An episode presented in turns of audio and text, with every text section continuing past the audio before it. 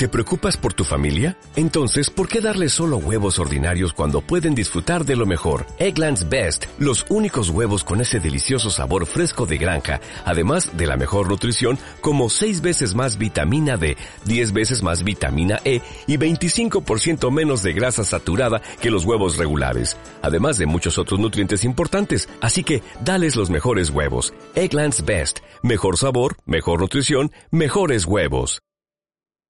Muy buenos días, muy buenas tardes, muy buenas noches. Sean bienvenidos a este nuevo episodio de Script en donde vamos a continuar aprendiendo un poco más del camino de la programación desde un punto de vista un poco más humano. En este episodio vamos a seguir con esas temáticas relacionadas en cómo mejorar en nuestra carrera y cómo ser un gran programador profesional. Y una de las características de un gran programador profesional es que es responsable. Obviamente, y acá es donde arranco con los disclaimers, este episodio va a estar lleno de subjetividades y mi opinión personal, cosa que ya a esta altura tendría que ser un mantra, de la misma forma de que el episodio no será exhaustivo, justamente por lo mismo que acabamos de mencionar.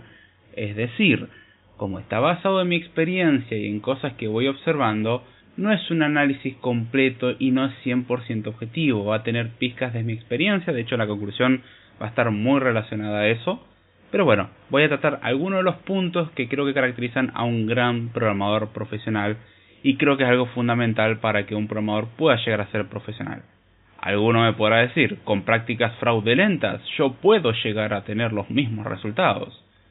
No vamos a hablar de eso específicamente, salvo en el final del episodio y quizás en otro episodio que de hecho vamos a hablar un poco más relacionado al tema, que tiene que ver con una de las grandes fallas o uno de los grandes problemas que tiene hoy en día la industria del software en general o la persona que aspira a la industria del software. Eso lo vamos a discutir en dicho episodio. Pero bueno, si prestaron atención al título y a lo que venimos diciendo hasta ahora, ¿cuál es una de las características de un buen programador? Ser responsable. Y este episodio va a estar lleno sobre responsabilidades. Así que si usted quiere un camino fácil y bonito en donde todo se resuelva de una forma bella y sin esfuerzo, este no es su episodio y tampoco este tendría que ser su podcast. Si se siente cómodo en este entorno, en este podcast, eh, y no tiene ganas de, no sé, esforzarse, creo que estoy haciendo algo malo honestamente, hágamelo saber en tal caso para corregir.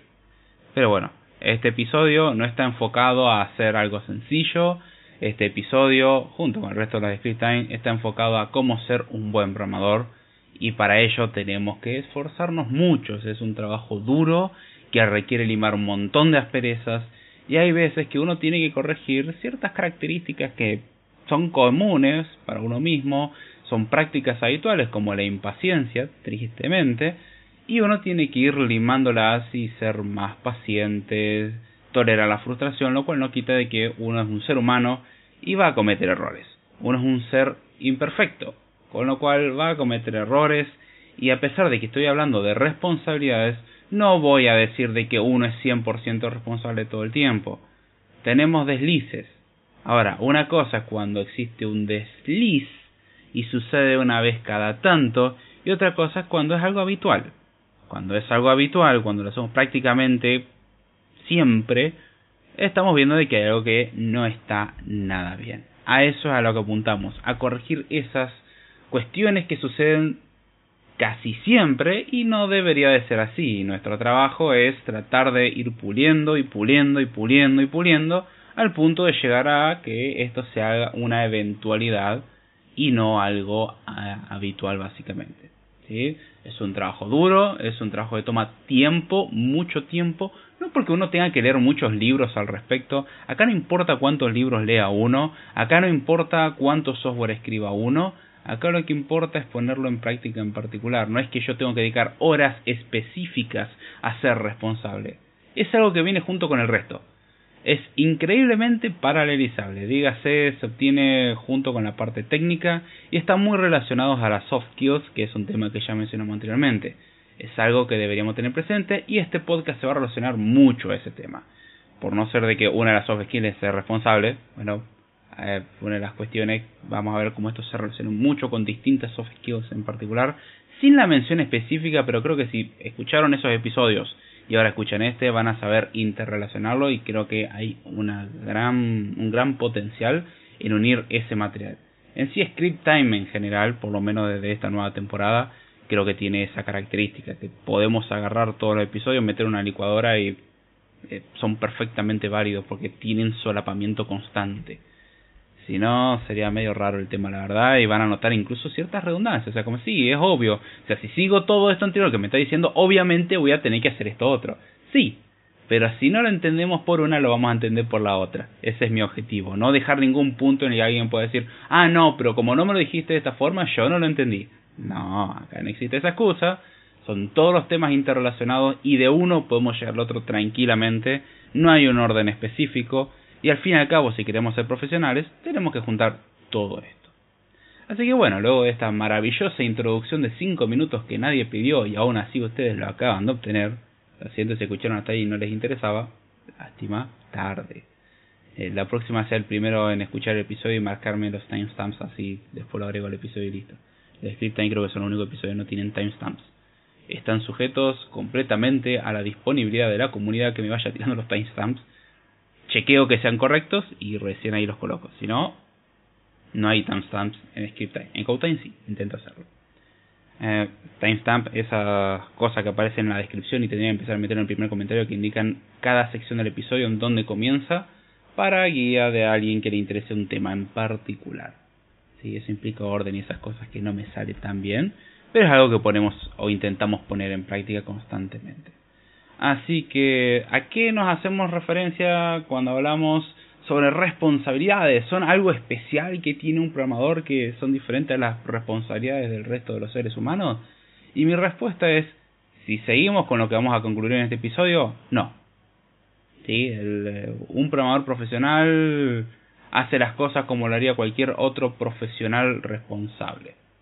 ¿Sí? Un programador profesional tiene que ser responsable, como cualquier otra profesión en la cual uno es profesional, tiene que ser responsable.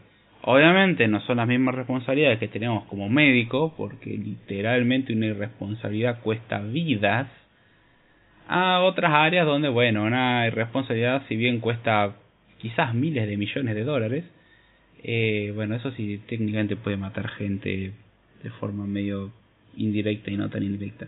Eh, bueno, digamos, hay algunos que tienen un impacto directo inmediato y hay otras que por ahí no, y hay veces que el impacto va a ser simplemente eh, algún roce con algún compañero, algún supervisor que nos va a llamar la atención, o no obtener quizás un ascenso que corresponde, aunque esa última parte es discutible dependiendo del tipo de empresa de la que estemos hablando o el tipo de negocio en el que estemos tratando.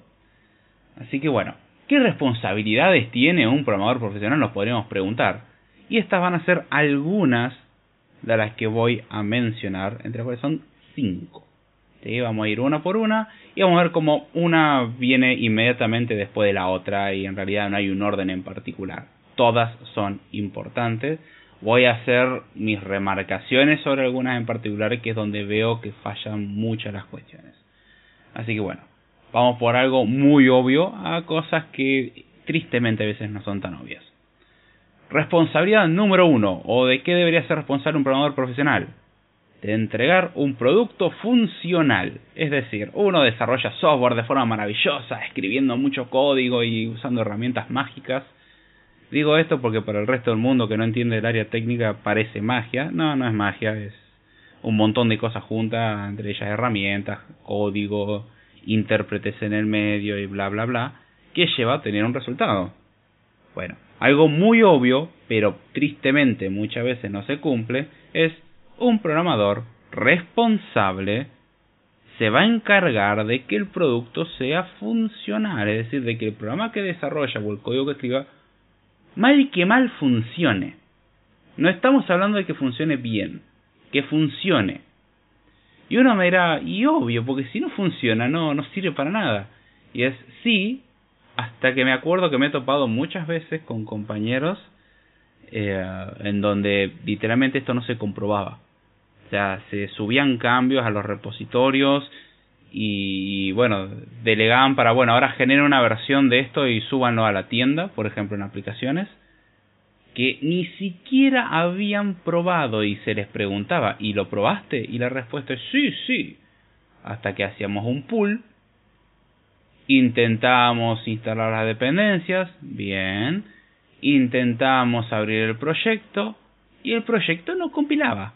Lenguaje de programación compilado, chequeo básico, compila. Eso no me garantiza que funcione, ni siquiera que funcione bien. Compila y la respuesta era no, no compilaba. ¿Por qué? Porque cuando subían las cosas al Git, lo que se, lo que faltó era subir ciertos archivos o ciertos cambios que hacen que, bueno, la configuración subida al fin y al cabo no tenga sentido. O sea, si tenemos un proyecto que tiene 300 archivos y en las subidas nos saltamos uno que he usado en varios lugares, y bueno, obviamente no va a compilar. Si el archivo no se usaba en ningún lugar, no va a haber problema. Pero si el archivo en algún lugar se lo mencionaba, tenemos un problema. Bueno, eso es algo que puede suceder alguna vez por alguna distracción, pero me ha tocado ver casos en donde o la persona era cosa más distraída que vi en mi vida, o ya si uno tiene ese nivel de distracción tal en el trabajo, yo no tengo que pensar que uno es distraído como una excusa, sino ya como un problema. O sea, yo mismo por distracciones he omitido soluciones obvias, o me ha pasado que me olvidé de hacer algo, como preparar todo un mensaje súper complejo, bla, bla, bla, listo, explicando toda la situación, y olvidar dar el botón enviar. Me ha pasado. O sea, justo me distraje y me olvidé de mandar eso y al rato o a las horas me preguntan, che, ¿pudiste ver tal cosa? Y yo como, sí, sí, yo te... Ah, perdón, perdón, perdón, perdón, perdón, perdón, perdón. Y lo manda uno. Y ahí lo que queda es decir, me distraje, perdón, me, me olvidé, no me di cuenta, se me pasó, pensé que lo había enviado son cosas que pasan. No estoy queriendo decir que uno tiene que ser perfecto y uno va, no puede fallar. Uno puede tener pequeños tropiezos. Y pasa, la distracción es algo que puede suceder. Pero si es un patrón en nuestra vida, ya es un problema. ¿Sí? No, no es lo mismo a tener un dolor en algún momento por un golpe que nos damos, a tener un dolor constante. Un dolor constante, un dolor crónico, no está queriendo decir algo. Que algo está mal. Un pequeño dolor pasa y es un golpecito por justamente valga la ronda es una distracción. Eh, no sé golpearse el dedo del pie contra una pata de una mesa o algo por el estilo clásica. Y bueno es dolor y es correcto dado lo que sucedió y sucede rara vez. Ahora si uno constantemente se va tropezando quizás habría que revisar si no estamos teniendo otro problema o tenemos problemas visuales o literalmente somos tan desordenados en que hay una caja, un paquete o lo que sea en el medio de nuestro camino que tenemos que ir habitualmente. Quizás, tan solo quizás, habría que mover esa caja a un costado porque está obstruyendo el paso. Uno mirá, bueno, pero la caja la necesitamos. Muy bien, pónganse en un lugar en donde sea fácil de encontrar y al mismo tiempo no sea una causa de tropiezo. Aunque sea si tenemos un pasillo, moverlo para uno de los costados del pasillo. Algo que suena tan ridículamente obvio, yo no sé por qué, pero la gente tiene un problema en general, que cuando le pone una pantalla o una computadora enfrente, de repente su capacidad de pensar se anula. Pero es impresionante, lo veo en personas que no son técnicas, en que si le ponemos una pantalla enfrente, de repente es incapaz de tomar decisiones. Eh, clásica que siempre comento. Desea borrar el archivo, borrar, no o cancelar. O sea, hay dos opciones. ¿Qué quieres hacer? Y siempre me preguntan, ¿qué hago? Y no sé, ¿qué quieres hacer? ¿Quieres borrar o no borrar? Sí, quiero borrar. Bueno, ¿cuál de las dos opciones te interesa? ¿Cancelar? Esto que parece un chiste, me encantaría que fuese un chiste de mal gusto. Lamentablemente lo veo más seguido de lo que quisiera admitir. Y, y, lo veo constantemente. La gente es como que no, no piensa cuando hay una pantalla. Porque yo hago la pregunta verbalmente y es completamente clara la respuesta como si uno estuviese tratando de idiota. Ahora, cuando lo planteo con una pantalla enfrente, de repente la capacidad de razonar se anula completamente y uno es un completo inútil. Otra clásica de distracción, eh, computadora que no enciende, oh, esta computadora se rompió, está enchufada. Ay, ¿cómo voy a ser tan tonto de no fijarme eso? Obviamente está enchufada y uno se fija y no, no está enchufada. Es como, eh, ¿cómo te lo digo? Hay alguna forma sutil de decírtelo sin tu susceptibilidad, pero eh, ¿ves este cable que está suelto? Sí, es el de la computadora.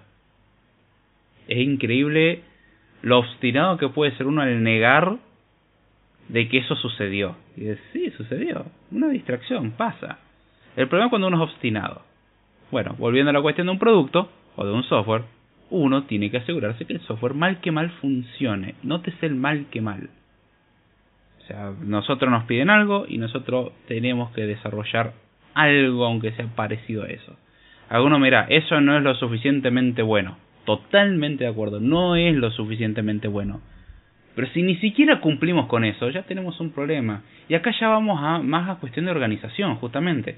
De tenemos que presentar las releases de cierta manera, tenemos que hacer tal característica y tenemos que asegurarnos que el producto funcione. La cantidad de veces que veo que no se prueba una funcionalidad, clásico en web, porque mal que mal en mobile, si uno trabaja en Android o iOS nativo, aunque sea, tenemos advertencias como no compila, pero me ha tocado ver casos en donde me juran por su madre y toda su familia de que sí lo probaron. ¿Cómo no van a probar la funcionalidad en la que están trabajando hace más de una semana? Y luego uno abre el proyecto y da error, literalmente apenas abre, o no compila, o abre uno la aplicación y crashea, o la característica que uno desarrolló, o sea, la aplicación, el resto parece ir bien, y cuando uno entra a la nueva pantalla desarrollada maravillosa, crash. Y uno se hace la pregunta, che, ¿esta persona es, es mitómana? ¿Qué, ¿Qué pasó? ¿Por qué? Porque también una de las características que tristemente hay que reconocer que existe es la irresponsabilidad, y acá es donde uno tiene que ser responsable también, es ser responsable, y con esto agrego una responsabilidad más, de decir la verdad. Así que voy a agregar eso. Ahora no son cinco, esa era la cosa que nunca termino de hacer bien, que es nunca dar un número porque después pueden variar. Pero uno tiene que decir la verdad. Viene un poco dentro de la parte funcional, pero también sale un poco más allá de eso. ¿Y a qué viene esto? Reconocer cuando uno mete la pata. No, bueno, pero es que el problema es del SDK y bla, bla, bla. ¿Vos lo probaste? No. Bueno, el problema es uno. El SDK es una herramienta más. La herramienta no es mala de por sí, es lo que uno haga con la herramienta. Obviamente hay herramientas que tienden a fallar. Es cierto. Pero, o sea, hay herramientas de mala calidad. Pero eso no quita la responsabilidad que tiene uno. Uno tiene que ser responsable de decir la verdad con todo lo que esto cuesta, básicamente renunciar a su orgullo. Porque implica admitir de sí, yo metí la pata. Y esta es una clásica de que se mete la pata en algo grande y constantemente hay empresas que tienen tristemente esta filosofía y es ¿quién tiene la culpa? Y he trabajado en lugares donde la cosa funciona así, se busca que ruede la cabeza de alguien, no necesariamente con un despido, pero como una forma de chivo expiatorio. Y es una política horrible, es una práctica horrible, es una cultura horrible, es totalmente incómodo y hace que uno vaya con temor constantemente. Cuando uno es un ser humano y puede fallar, obviamente hay consecuencias graves a veces. He visto cómo por errores tontos, muy tontos y muchas veces de distracción se perdieron 20 mil dólares fácilmente. Por unos minutos y distracción. 20 mil dólares a la basura. Perdón, euros en este caso. Y alguno me dirá, bueno, yo conozco números más grandes. Sí, totalmente. Pueden ser números estrepitosamente grandes. Estoy tirando un caso pequeño por una distracción ridícula. Una distracción ridícula, 20.000 euros de costo. Hay cosas que salen muy caras y uno tiene que a admitir, decir, sí, metí la pata. Ahora, no basta con decir metí la pata, porque si no uno va a aplicar la clásica de, oh, sí, me equivoqué, oh, sí, me equivoqué, oh, sí, me equivoqué, y uno parece demostrar que no es responsable y no aprende. Y uno tiene que aprender de sus errores. O sea, no solamente basta decir la verdad, sino uno tiene que aprender. Uno tiene que aprender a hacer bien las cosas.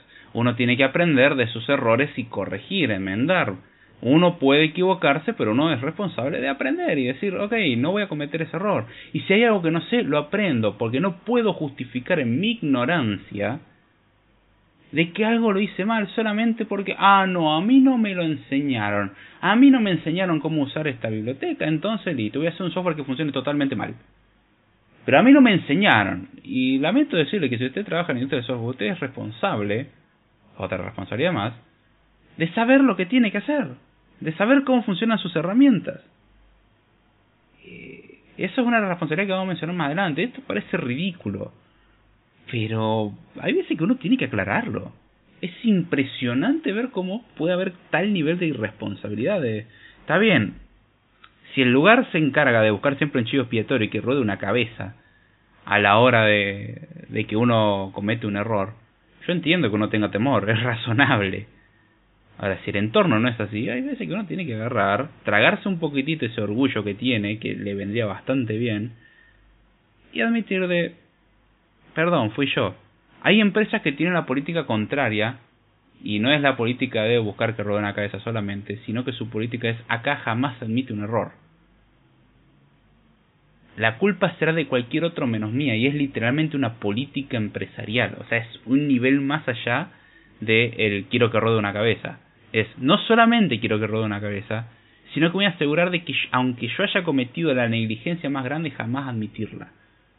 Y me parece una de las políticas más ridículas y dañinas que existen. En mi opinión, obviamente depende de la empresa, esto puede ser más fácil o más difícil, pero si uno quiere ser un verdadero profesional, hay veces que uno tiene que admitir que cometió un error. Decir la verdad, sí, me cometí un error. Y duele porque a veces que el error es tonto. Y uno se siente tonto al respecto. Pero uno tiene que hacerlo. Y no solamente reconocer el error, sino uno tiene que aprender del mismo, porque es muy linda la frase, del error se aprende. Yo lo eh, generalmente lo cambio a del error se puede aprender, no necesariamente se aprende.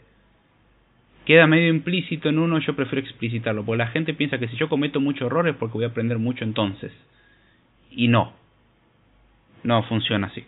Hay gente que comete los mismos errores luego de 50 años y no tiene la más mínima intención de cambiar. Y eso es un problema. Una persona responsable se adapta porque quiere hacer su trabajo de forma responsable.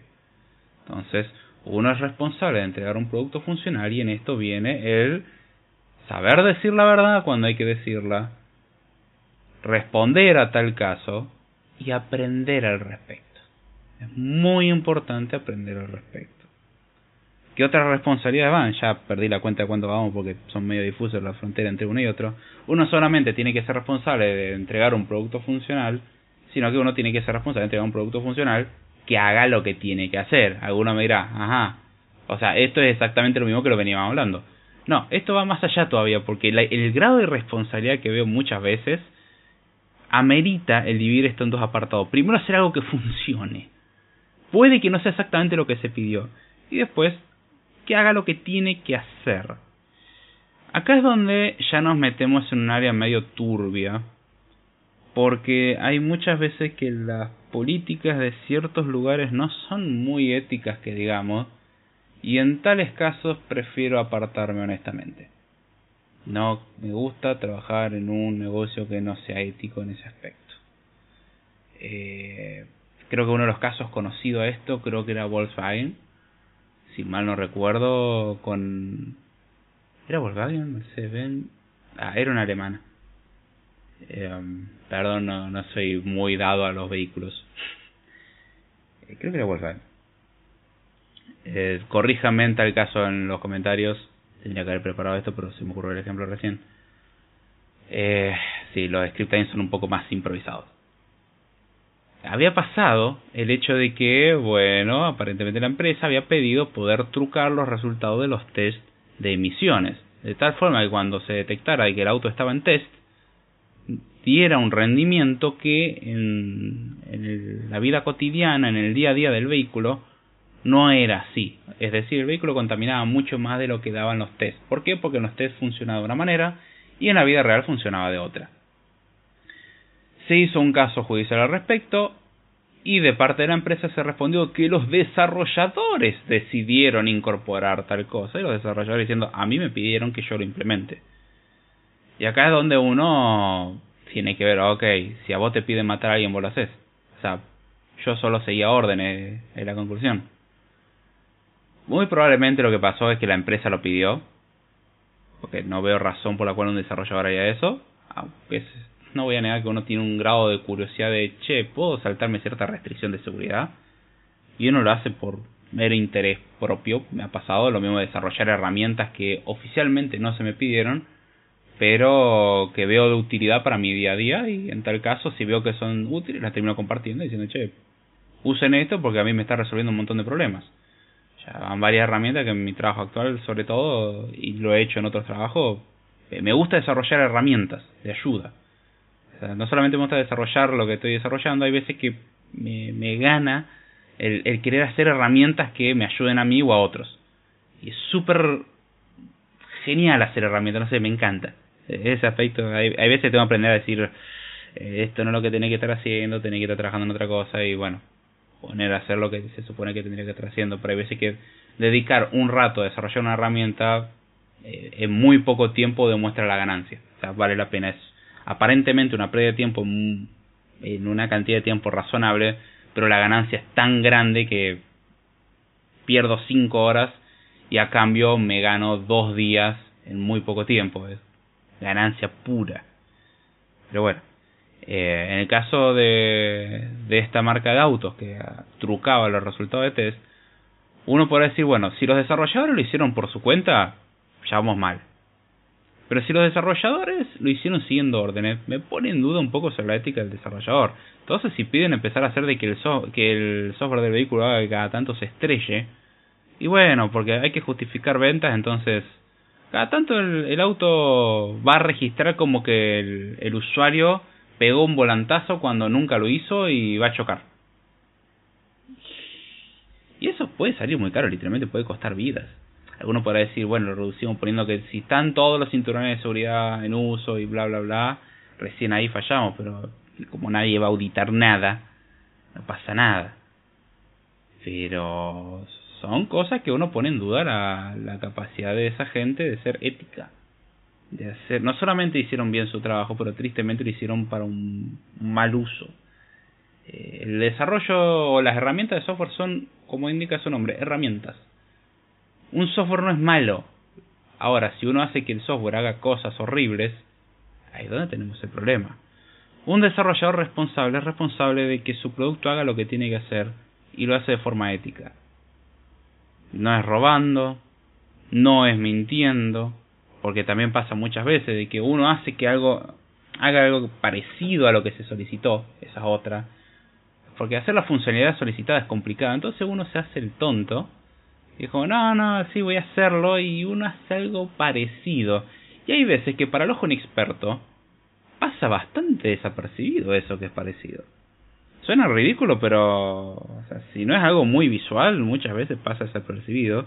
Y la funcionalidad de fondo no hace exactamente lo que se pidió. Sobre todo desde el punto de vista de alguien de producto, es muy común de que no se den cuenta de estas cosas, tristemente.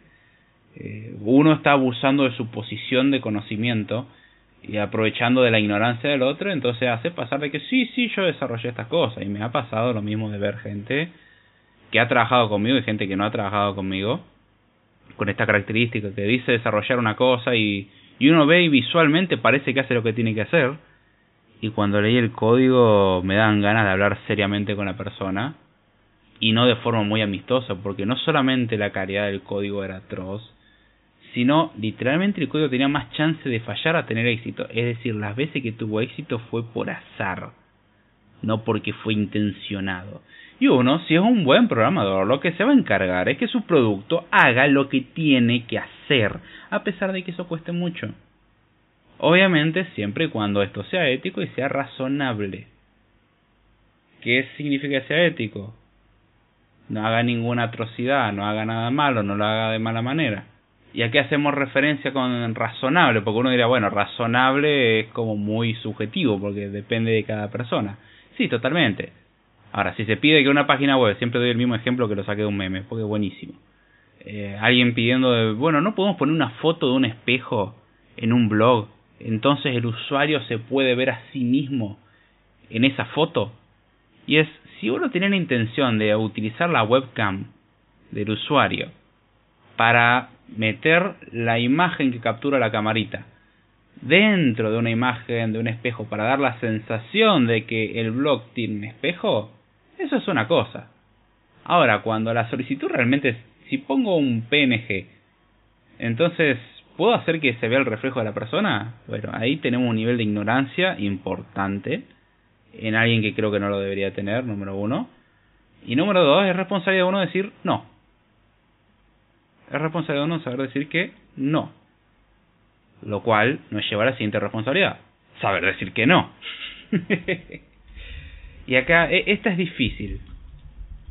Eh, tiene que ver un poco con lo que veníamos diciendo, de hacer las cosas que se tienen que hacer, pero hay veces que uno tiene que reconocer de que no es posible. Queremos que tal feature se haga en tal tiempo, no se puede. Quiero una red social super funcional en dos semanas, no se puede. Podemos aprovechar redes sociales preexistentes. No, no, queremos una nueva, una nuestra, que funcione con estos, estas animaciones super locas y que haga esto que no hace otra red social. Es una red social donde uno sube stickers, solamente stickers. Y los stickers se editan con una herramienta que tiene la propia página o plataforma que nosotros estamos a hacer y tenemos que desarrollar también esa herramienta. Tiempo estimado tres semanas. Y uno tiene que decir, no, es imposible.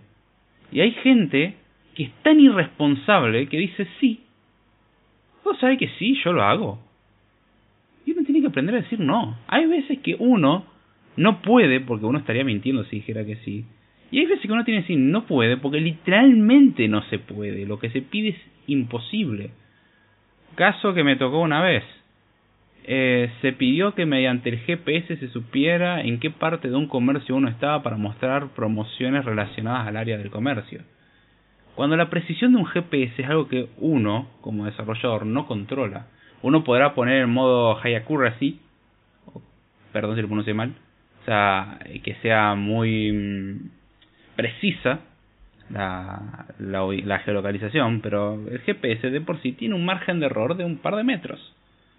Y eso es un problema. Porque si estamos hablando del área dentro de un barrio, vaya y pase, pero estamos hablando el área dentro de algo que mide menos de una manzana. En el mejor de los casos mide dos manzanas, ahí podemos ir más o menos bien.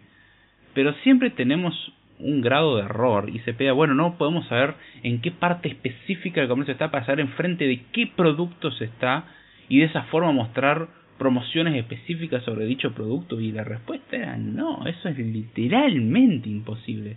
¿Hay tecnologías que permiten eso? Sí, por ejemplo Apple tiene algo que se conoce como iBeacon, que es poner un montón de transmisores de Bluetooth y tiene un mecanismo de funcionamiento parecido al GPS pero por Bluetooth. Entonces los iPhone y productos iOS son capaces de, de identificar eso y saber ubicarse dentro del mapa que es un comercio. Es muy utilizado eso en centros comerciales en países donde hay una proporción de iPhone interesante. Bueno, acá me pedían para un uso específicamente en Argentina, que no conozca la realidad argentina, complicada. Alguno mira, ¿existen peores realidades? Sí, totalmente de acuerdo. No quita el hecho de que sea complicada. Los recursos a disposición eran más que limitados y se pretendía de que celular random pudiera identificar de forma muy precisa con margen de error de 5 centímetros prácticamente para que sea funcional. Eh, si queremos dar un margen de error más grande, un metro. Son cosas que no se pueden dar la garantía y uno tiene que decir, no, no se puede. Y literalmente, ¿qué fue lo que hicimos? No se puede. Lo que están pidiendo es una locura. ¿Se podría hacer? Sí, técnicamente es posible, pero no con lo que nos están pidiendo. Para hacerlo tendrían que tener todo esto. Ah, condición para poder implementar esto. No se puede gastar un centavo más de lo que ya se venía invirtiendo. A lo sumo gastar tiempo de desarrollo pero ni un centavo más en, en nada de equipamiento. Al punto de que se nos pidió habilitar la linterna de la cámara porque hay veces que el escáner en ciertas secciones de ciertos comercios no era capaz de capturar bien el código porque no había buena iluminación en ciertos comercios. Yo cuando escuché eso dije esto es un chiste. Tuvimos que implementarlo y ahí bueno, está bien, es algo asible, aún así voy a decir todas las razones por las cuales esto es una pésima idea se implementó igual porque no era hacer algo dañino. Como experiencia de usuario me parece horrendo. Y bueno, no invertir en lámparas, ni siquiera estoy hablando de reflectores, lámparas comunes para eso. Me está hablando mal de aquella persona que quiere que se implemente la feature. Pero bueno, nosotros somos responsables de saber decir que no. Decírselo a management, decírselo a producto. Y esto es algo en particular en el que tengo que reconocer que me cuesta. No me gusta decir que no. Esto es algo que no solamente a mí, si no a otras personas veo que le cuesta, y quizás pueda dedicar un episodio entero a saber decir que no. Es algo que me cuesta mucho y es algo en lo que estoy trabajando. Pero bueno, no quiero alargar mucho la cuestión, porque si voy a hacer un episodio específico al respecto, sigamos con el resto. Bien, siguiente responsabilidad. Uno tiene que ser responsable de saber usar las herramientas con las que tiene que trabajar. Y uno mira, ajá, y esto, otra obviedad me está diciendo. Repito, son cosas que parecen obvias, hasta que ves lo que hace la gente y decís, mmm, no es tan obvia. Me sorprende la cantidad de gente que desconoce cómo funcionan las herramientas de trabajo. Pero impresionante. Y me recuerda al caso de una persona que una vez conocí que tenía prácticas ligeramente poco éticas que se hacía pasar por técnico y de esto está lleno.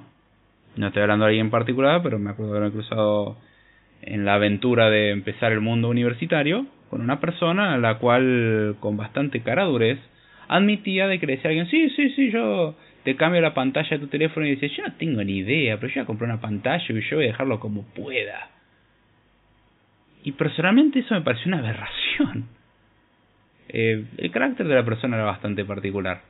No voy a entrar en detalles, pero el que uno diga, bueno, yo soy un completo ignorante, pero voy a cobrar lo mismo que cobra un profesional por un trabajo poco profesional y que probablemente pueda terminar dañando el producto de un cliente, no puedo arrancar a decir lo malo que me parece.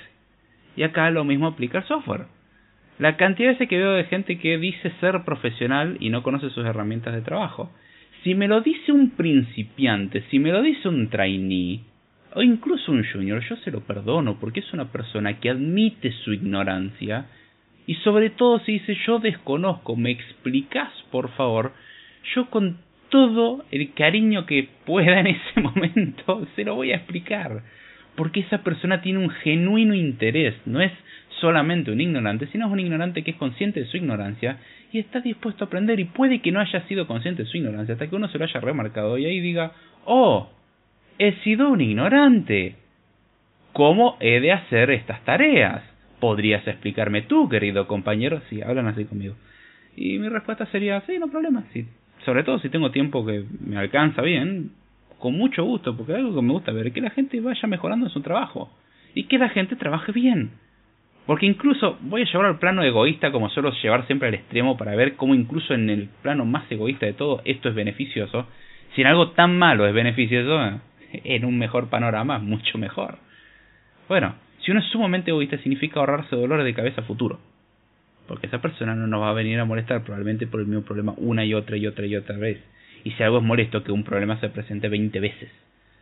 Pero la cantidad de veces que veo que no saben usar una IDE, ojo, no es no saber usar una feature de una IDE, es literalmente no saber usar la IDE, no saber leer errores y es literalmente no querer leer un código de error. Tengo un problema, no compila, ¿por qué? No sé. ¿Y qué mensaje te tira? No sé. ¿Pero te mostró un mensaje? Sí. ¿Y qué dice? No sé, no lo leí. Bueno, esas personas me hacen perder mucho la paciencia porque me demuestran que no tienen interés y justamente son personas completamente irresponsables, porque ni siquiera se responsabilizan en querer aprender. No significa el saber. Una persona bien responsable llega a un punto donde la sabe usar, tiene un genuino interés. Y muchas veces veo que no. Muchas veces veo que no saben usar las herramientas o no saben usar los lenguajes de programación. Y pasa mucho cuando uno va aprendiendo sobre la marcha, y eso lo he vivido. Uno tiene un colador de conocimiento. En realidad es una pieza de conocimiento armada con un montón de piezas chiquititas que están pegadas más o menos y que tiene agujeros conceptuales muy grandes. Y este clásico problema de lo que se conoce como self-talk programmer o autoproclamado programador, si lo queremos traducir literalmente. O sea, una persona autodidacta que aprendió programación muchas veces tiene unas lagunas de conceptos muy importantes. Hay conceptos básicos que no los tiene y es uno de los grandes defectos del aprendizaje exclusivamente autodidacta. Eso no quita el hecho de que uno quiera seguir aprendiendo más. Y eventualmente, si uno hace bien las cosas, es muy difícil, pero uno puede ir compensando eso. Y hoy en día, con la cantidad de material a disposición, no hay excusa. Falta de tiempo, yo lo entiendo. Pero eventualmente uno llega. O sea, uno dirá, ah, bueno, pero no tengo todo el tiempo para dedicarle cuatro horas al día de estudio. ¿Puedo dedicarle media hora? Sí. Bueno, dedicarle media hora. Eh, bueno, pero me va a tomar cuatro u ocho veces más tiempo. Y mejor tarde que nunca.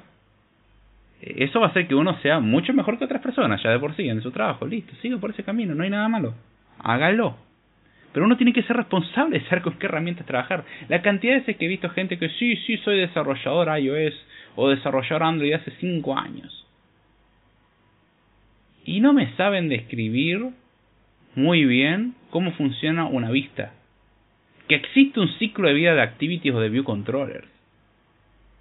¿Para qué sirve un navigation controller o cómo funciona en esencia?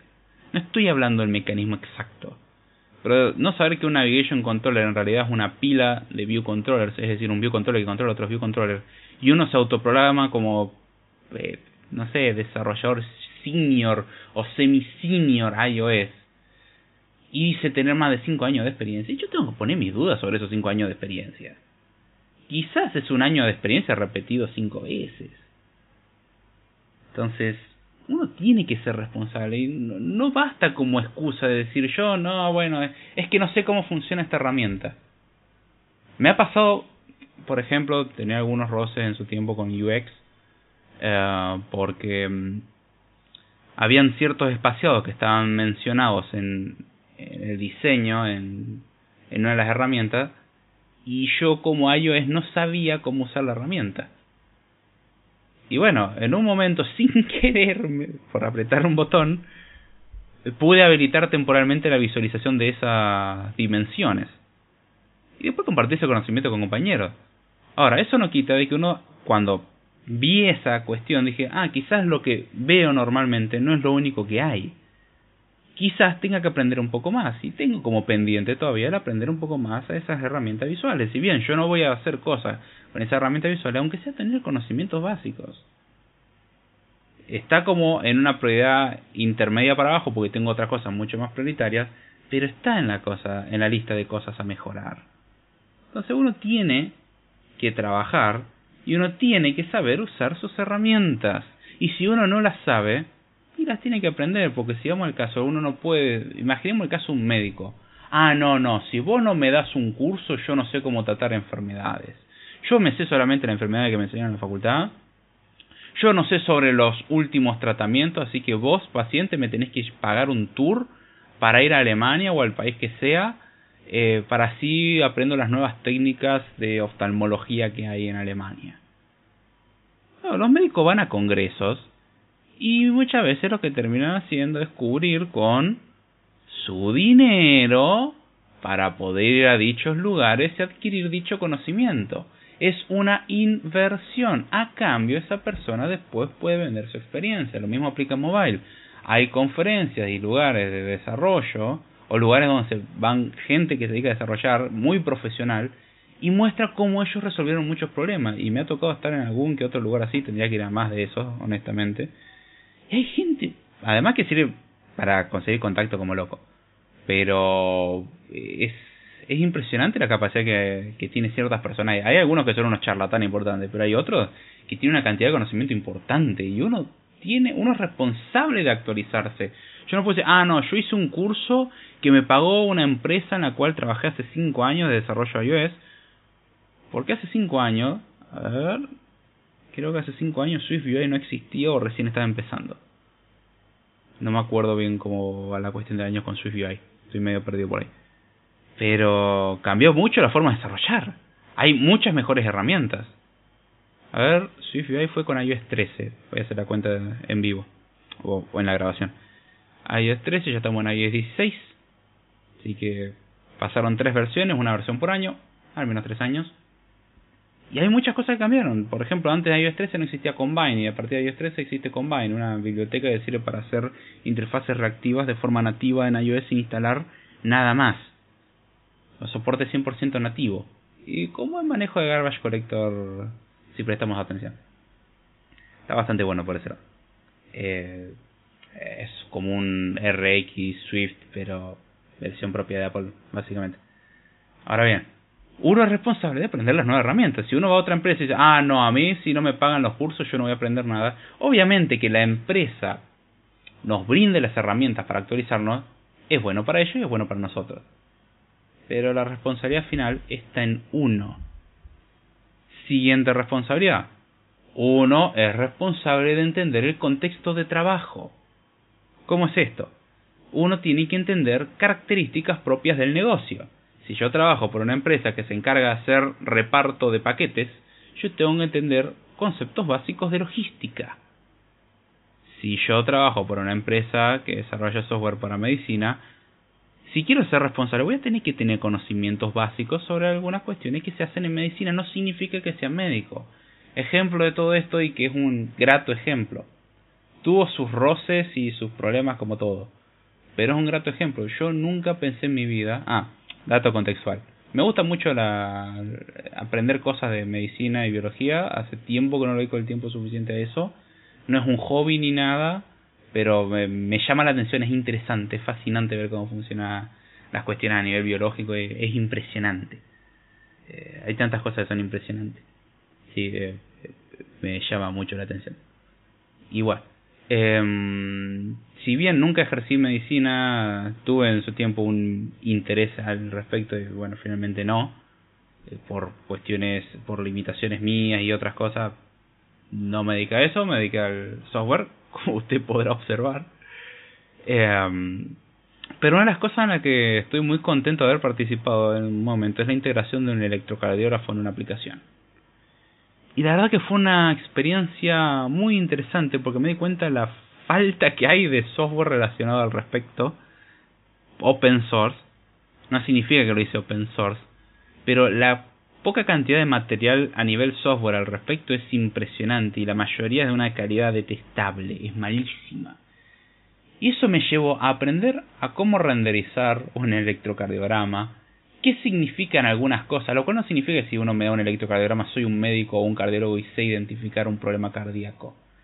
Bueno, depende. Si veo una línea plana, probablemente sí. Si veo algo que parece un rayoneo directamente, es como. Mmm, me parece que o bien estamos censando muy mal o, estás como ligeramente muerto. Pero bueno, la cuestión es que me llevó una experiencia que el desarrollo tomó más de un mes. Porque fue aprender y, bueno, limar asperezas de cómo el proveedor de electrocardiógrafo daba documentación de forma muy parcial sobre su propio producto eh, lo cual sigue confirmando mi sesgo de que los fabricantes de hardware son un asco desarrollando software. Son pero pésimos, pésimos, pésima calidad. Y bueno, tuvimos que implementarlo todos nosotros y fue, fue un desarrollo muy interesante también para cumplir con lo que pedía el cliente. Y eso me llevó a mí y a mi compañero en aquel momento a aprender conceptos básicos de electrocardiografía. ¿Qué características tiene un electrocardiograma? ¿Qué son los leads? ¿Cuántos leads son? ¿Cómo se llaman? Y ahí sin querer aprendí más o menos dónde van las chupetas. Las chupetas son las que más me costaban, las que van en el pecho.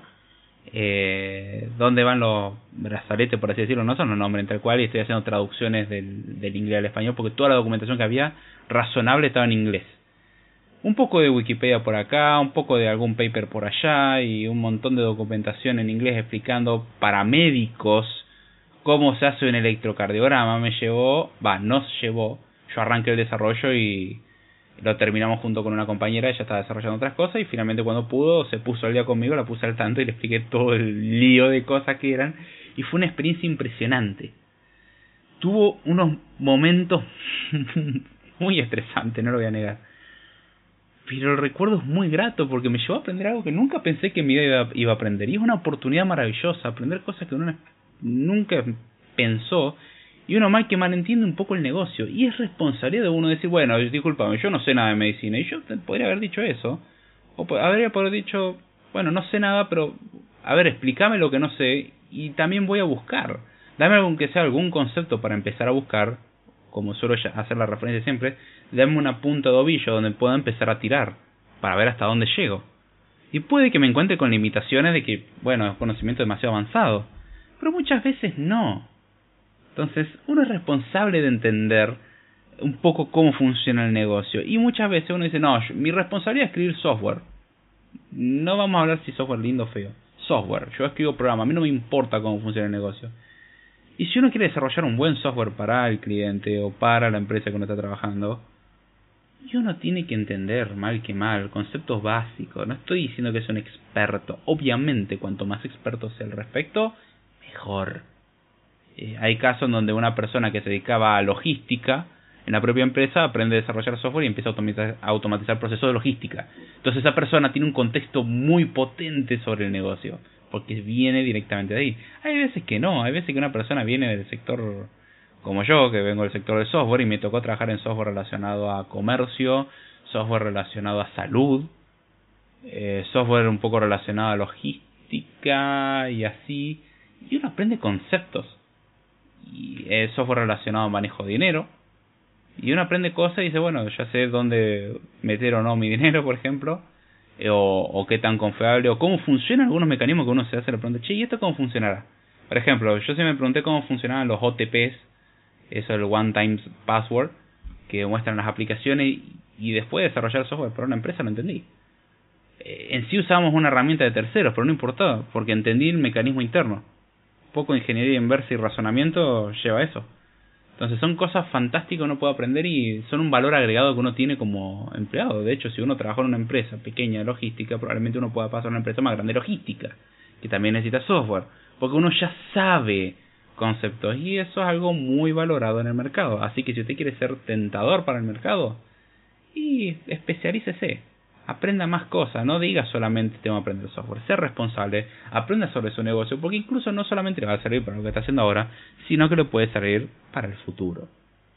Entonces, muy importante entender sobre el negocio, porque eso nos ayuda a hacer software de mejor calidad que resuelva realmente los problemas, porque muchas veces producto se le ocurren soluciones no tan óptimas y uno puede decir, ¿y por qué no lo hacemos así? O sea, uno junta un poco el conocimiento técnico que tiene, un poco el conocimiento del área y decir, a ver, con las herramientas técnicas que sé, esto que más o menos entiendo para dónde va, lo podríamos hacer de esta otra forma y uno lo hace como propuesta.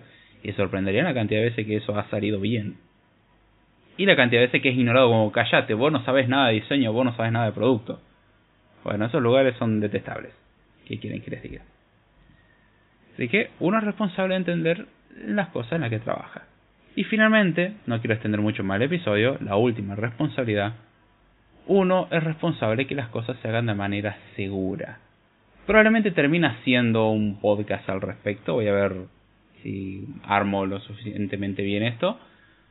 Pero uno es responsable de hacer que un software sea seguro, que la información del cliente esté guardada de forma segura y que no se le pueda dar un mal uso creo que si alguien ha seguido las noticias relacionadas al software y el sector público argentino sabrá muy bien, pero esto no es algo exclusivo del, sector público argentino, es algo que sucede en múltiples sectores, es, es impresionante la negligencia y el pésimo uso de datos que hay a nivel estatal. Eso no significa que en el sector privado no exista exactamente el mismo problema, pero el sector estatal tiene una tendencia a esto muy preocupante. El sector privado es otra historia. También tiene que enfocarse en estas cosas, en mejorarlas. Pero es, es triste ver cómo se filtra información, cómo se guarda mal la información. Ya le digo, después puede quedarme un podcast al respecto. Y haya un... No, un off topic, ¿cómo se llama esto? Un crossover al respecto de ese tema en, otro podcast en el que participo de vez en cuando. Lo mencionaré cuando eso suceda. Pero eh, es impresionante la irresponsabilidad que tienen las empresas, la irresponsabilidad que tienen las empresas que desarrollan el software para dichas empresas. Y es impresionante la irresponsabilidad de los propios desarrolladores. Para hablar cosas simples, guardar contraseñas en texto plano. Los otros días me tocó acceder a una página quiero un seguro, ¿sí? Un seguro. Y esto alguno mira, ah, bueno, pero eh, está bien, que sea un seguro no garantiza nada. No, no, totalmente. Pero un seguro y ponían para recuperar la contraseña. Primero, la contraseña, cantidad de caracteres máximo 8. Y para varios otros servicios que he probado, 8. O sea, yo escribiendo, armando una contraseña que tenga mayúscula, minúscula, símbolo especial, número y más de 8 eh, caracteres. Y me dice, no, no, no, no. Tiene que ser menos de 8 caracteres. Tienen que ser lo sumo 8. O ¿qué, ¿qué nivel de inseguridad es esto? Y sí. Y un seguro, esta, esta me preocupó más, por el otro era una empresa de entretenimiento. Eh, esto era un seguro y la contraseña puede tener lo sumo 8 dígitos. Número 1. Creo que eran caracteres, no voy a decir dígito en realidad. No voy a mentir en ese aspecto, voy a darle beneficio de la duda. Caracteres. 8 caracteres.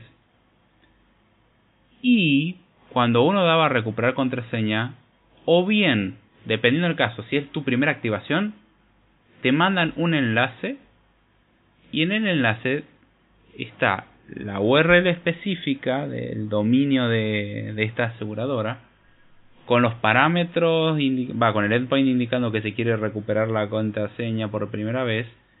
Y entre esos parámetros, el usuario ¿sí? en, una, en una query param, en un parámetro de la URL, el usuario y la contraseña. Y me costó creerlo, pero era así. Estaba la contraseña en texto plano en parámetro de URL. Todo lo que está mal. Y era un seguro. Ah, no, pero en la home del seguro te mostraban su maravilloso chatbot de WhatsApp. Con inteligencia artificial. Y te manda la contraseña en texto plano en la URL. Número uno. Y número dos, si uno recuperaba la contraseña luego de esto, porque se le olvidó la contraseña, no es que recuperara la contraseña como tal en el sentido de, bueno, te voy a mandar un mail y entra ese enlace con, de único uso y pone tu nueva contraseña porque sé que sos vos. No, no, no. Mandaban la contraseña en texto plano al correo electrónico. Recordemos, contraseña, asumo 8 dígitos y algo que no probé pero sí he probado en otros servicios, no tienen límite de reintentos. Así que, no sé, piénsenlo, la seguridad es algo importante y que muchas veces por holgazanería no se le presta atención. Este es un tema específico a tratar en futuro episodio muy probablemente. Mi conclusión luego de todo esto. Si uno quiere ser un desarrollador profesional, uno tiene que ser responsable. Y esto es una consecuencia, en mi opinión, de hacer el trabajo con excelencia. Para mí un buen programador es un programador que lo hace de forma excelente. No me refiero que es perfecto, porque como dije al principio no existe nadie perfecto. Yo mismo cometo errores muchas veces, desde meras distracciones a errores groseros. Yo convencido de que algo va de una forma y me doy cuenta que no, o estimo y estimé mal. Yo he cometido errores graves también. Todos cometemos errores. Si uno tiene la suficiente experiencia, como dijera una persona que conozco, no voy a revelar su identidad, nunca mencionada en el episodio por la duda para que no empiecen a ah, seguro que este... no, nunca estuve en el episodio ni lo mencioné, que yo recuerde. Dice, ¿quién no tiró bajo producción una vez en su vida? no chill. yo te hago... No sé si lo diría así, pero sí, tienes razón. Si tenés suficiente experiencia, en algún momento tiraste producción. Eventualmente sucede. Pero si uno es un buen programador, si uno es responsable, todo esto sucede en realidad porque uno hace el trabajo con excelencia. Siempre procurando lo mejor, entregando lo mejor. Y eso implica cosas que pueden ser irracionales para muchos compañeros, que es no, no, no, no. Si no me vas depositando constantemente dinero y se convierte desde una negociación, que es algo razonable, a un chantaje prácticamente. Y eso me parece poco ético. Si yo hago el trabajo mientras esté trabajando para alguien, lo hago con excelencia. El día que no me interese más trabajar para esa persona, podré renunciar. Pero nada de secuestrar el trabajo. En tal caso, renuncio. Alguno podrá decir, bueno, pero después si empezás a negociar con tu renuncia, de reincorporarte en mejores condiciones, eso lo voy a meter dentro de negociación. Dependiendo cómo uno lo haga, dudosa negociación. O sea, porque tiene más eh, aspecto a chantaje, pero en mi opinión eso de secuestrar el trabajo, es decir, bueno, ejemplo, no se paga en tiempo y forma, y trataría de no secuestrarlo. O sea, sé que para muchas personas es difícil, pero es decir, no, mira, no, disculpa, pero yo no puedo trabajar con alguien que no me paga, renuncio. Eh, o uno puede decir, bueno, negocia una compensación diferente, está bien, pagame lo que me debe, pero por esto acordamos algo, pero no unilateralmente. Lo único unilateral que uno puede tomar la decisión es renuncia, desde mi punto de vista. Y aún así, fuera de eso, yo lo que procuro de ser posible es hacer mi trabajo con excelencia. Y esto no es como un intento de presumir que soy súper capaz, no, justamente. Pero en lo que sé que puedo hacerlo bien, lo hago bien. Y lo voy a hacer de la mejor forma posible. Si cometo un error, no lo voy a hacer por querer hacer un daño. Y hay veces que uno comete errores y uno es un poco holgazán, no lo voy a negar. Hay veces que, ah, qué fiaca queda hacer esto bien. Pero si uno quiere ser verdaderamente profesional, uno tiene que hacerlo con excelencia. Y una de las consecuencias de ello es justamente ser responsable. Así que trabajen con excelencia y todo lo que mencioné en este episodio, no digo que va a salir solito, pero va a salir bastante bien y mucho más sencillo. Así que bueno, Sé que el episodio no fue exhaustivo y fue mutando a lo largo de su vida, de lo cual pueden dedicarse dos episodios más a temas específicos tratados del día de hoy. Espero que les haya gustado, que lo hayan entendido. Si tienen su opinión al respecto de algunas de estas cosas, déjenmelo saber. Si ven algún error o, lo que sea, déjenmelo saber. Para eso están los comentarios. Si quieren ayudar al podcast, ya saben cómo hacerlo. La clásica. Le dan me gusta, comparten, suscriben. Los medios de contacto y todo están en la descripción. Tenemos una versión en vivo, que es Code Time. Una versión en diferido, que es Script generalmente. Pueden haber variaciones de esto a futuro. Si quieren participar en el episodio, medio de contacto en la descripción. Con mucho gusto se les recibe si la temática es suficientemente interesante y si acordamos hablar como corresponde. Nada de insultos ni nada por el estilo. Además, dejo el resto a ustedes. Espero que hayan disfrutado de este episodio, que lo hayan entendido, que lo puedan aprovechar y lo lleve un pasito cada vez más cerca de ser un mejor programador y sobre todo un programador profesional. Ya sin mucho más, con esto me despido. Como dije, espero que les haya gustado y será hasta la próxima.